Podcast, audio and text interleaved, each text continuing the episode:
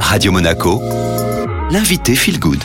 Très belle journée sur Radio Monaco Feel Good et aujourd'hui euh, je reçois Florent Favier, notre conseiller environnemental. Bonjour Florent. Bonjour Estelle. Alors c'est bientôt le Black Friday avec son appel à la surconsommation de produits dont vous n'avez pas forcément euh, toujours besoin et vous vous dites comme chaque année et si j'en profitais quand même pour faire mes cadeaux de Noël? Alors Florent, qu'en dites-vous? Alors j'avoue que je crains un peu cette période d'avant Noël pour les tentations de surconsommation auxquelles nous sommes soumis. Sans vouloir culpabiliser qui que ce soit, on a tous nos faiblesses, on a tous nos, nos façons de faire, pas de, de volonté de, de, de, de, jugement, vraiment pas. J'ai personnellement toujours essayé de lutter contre les cadeaux inutiles, ceux qu'on fait par principe, pour ne pas paraître comme ci ou comme ça, ou juste parce qu'il faut en faire. C'est une tradition ancrée culturellement, et ne rien offrir à Noël pour un Français semble bien compliqué, surtout quand on a des enfants. Mais rien ne nous empêche de réfléchir un peu à comment faire plaisir, tout en minimisant son impact sur notre environnement, car on le sait, la surconsommation est un sujet majeur d'émissions de CO2 et de déchets. Mais acheter un cadeau, c'est pour faire plaisir. Alors vous êtes quand même en train de nous dire qu'il faut réfléchir à des impacts qu'on a du mal à évaluer en tant que consommateur euh, lambda. Alors comment faire pour faire les bons choix? C'est complètement vrai. Je, je conçois bien euh, cette euh, singularité de ma position. C'est pour ça que personnellement, j'ai adopté un principe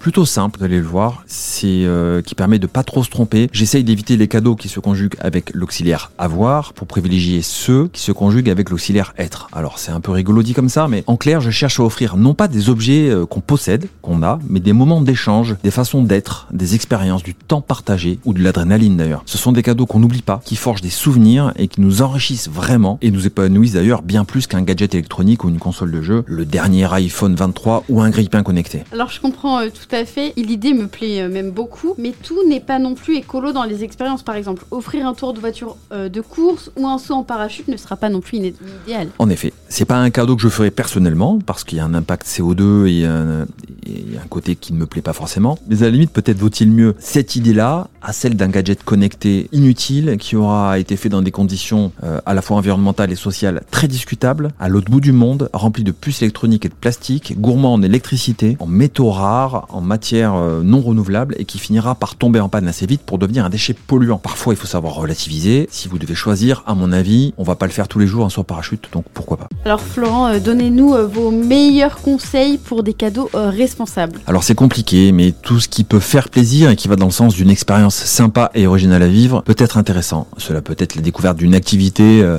au travers de l'apiculture, du jardinage, euh, d'ateliers en tout genre, apprendre la cuisine, faire son savon, sa confiture, ses bougies, des bouquets de fleurs, son parfum, que sais-je. Il en existe de plus en plus. Certaines euh, entreprises proposent des micro-aventures à la découverte de régions de France, souvent au moyen de randonnées qui sont d'excellents moments à partager à plusieurs. Et notre département des Alpes-Maritimes en regorge. Il est d'une richesse incroyable en micro-aventures. Vous pouvez aussi offrir de réaliser par exemple un escape game, un jeu très ludique qui, qui consiste à chercher des indices en un temps donné dans un endroit fermé pour pouvoir en sortir. Et à ce propos, celui du musée océanographique est particulièrement réussi, je vous le recommande. Vous pouvez offrir aussi un arbre ou quelques mètres carrés de, de terre, de terre ou de terrain dévolu à la biodiversité, comme le fait Baptiste Trény, dont j'ai déjà parlé ici, et sa société Créateur de Forêt, euh, que vous pouvez retrouver sur Internet. Vous pouvez aussi offrir un repas euh, un peu particulier, un massage, un moment de détente dans des termes. En fait, la liste est particulièrement longue et pour peu qu'on cherche, on trouve une multitude d'idées pour tous et pour tous les budgets. À noter qu'il y a un cadeau que je vous invite à partager largement euh, cet hiver, comme l'hiver dernier, parce qu'il commence à dater un petit peu de l'année dernière. C'est la BD de Jean-Marc Jancovici, un expert de l'énergie qui a le don de relativement bien vulgariser certains enjeux climatiques et énergétiques. Et en ces périodes de rareté énergétique, je vous le recommande. Enfin, je vous invite à suivre plutôt les principes du Green Friday plutôt que celui du Black Friday. C'est un,